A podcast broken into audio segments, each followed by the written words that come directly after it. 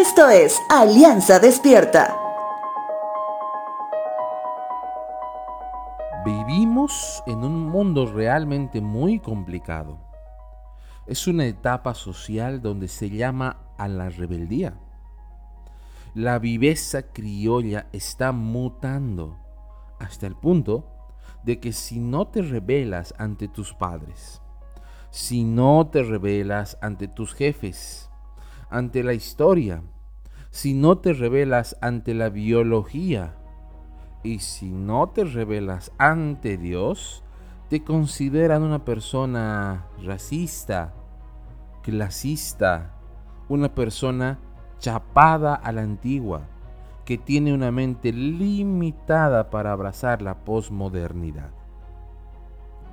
La palabra de Dios a lo largo del Antiguo y Nuevo Testamento nos habla acerca de lo que todo creyente debe desarrollar en su relación con el único Dios de los cielos. Y eso es el temor. Cuando escuchamos esta palabra, equivocadamente pensamos en la palabra miedo como una especie de sinónimo.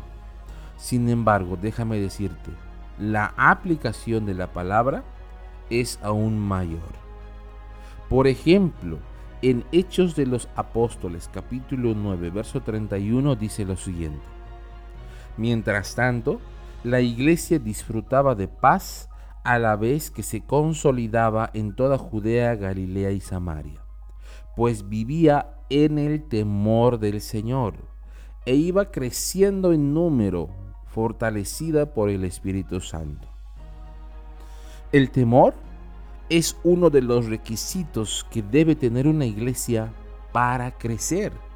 Es decir, que cada miembro de la iglesia debe desarrollar en su corazón este temor santo hacia Dios, para que pueda madurar como persona y eso se transmita en su iglesia. Eso quiere decir que la mejor manera de aplicar la palabra temor es el respeto que desarrollamos a Dios por medio de la obediencia a su palabra, la lectura de la misma y su aplicación en nuestra vida.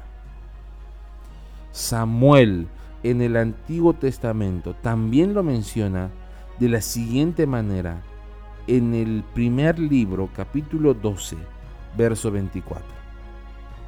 Por su parte, asegúrense de temer al Señor y de servirlo fielmente. Piensen en todas las cosas maravillosas que Él ha hecho por ustedes.